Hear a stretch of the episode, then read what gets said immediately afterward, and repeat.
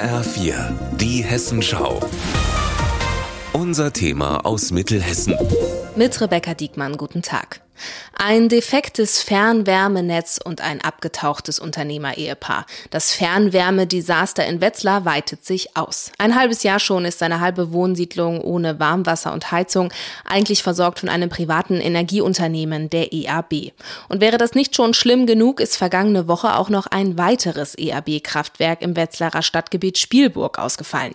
Bewohner berichten, kein warmes Wasser, keine Heizung, sind meistens Familien mit kleinen Kindern wir sind gezwungen, bei Verwandten unterzukommen, dass wir uns wenigstens mal duschen können. Es ist unerträglich. Aber wirklich unter 12 Grad in der Wohnung. Ich habe bislang die Backröhre in der Küche angeheizt, aber das reicht ja nicht aus. Hoffen wir, dass es Weihnachten wieder normal läuft. Die Stimmung ist im Keller, die Temperaturen sowieso. In der Spielburg sind gleich mehrere Straßenzüge betroffen. Sechs Mehrfamilienhäuser mit insgesamt fast 100 Wohneinheiten, die Gebäude des Sportvereins TV Wetzlar und eine private Schule.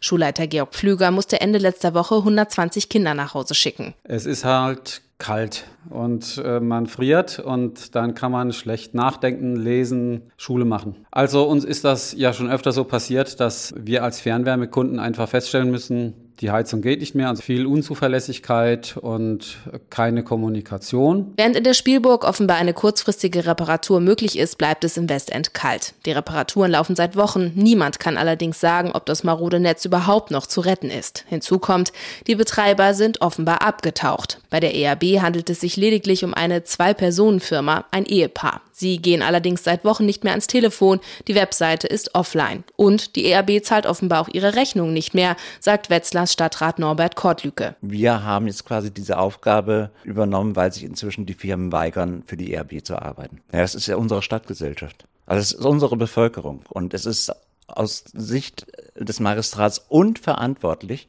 dass die Leute im Kalten gelassen werden. Und nicht nur das. Die Fernwärmekraftwerke werden mit Gas betrieben und das kommt vom regionalen Energieversorger, der ENWAG. Weil die ERB aber seit längerem dafür nichts mehr bezahlt, übernimmt nun die Stadt auch dafür die Kosten. In den kommenden zwei Monaten könnte das rund eine halbe Million Euro sein.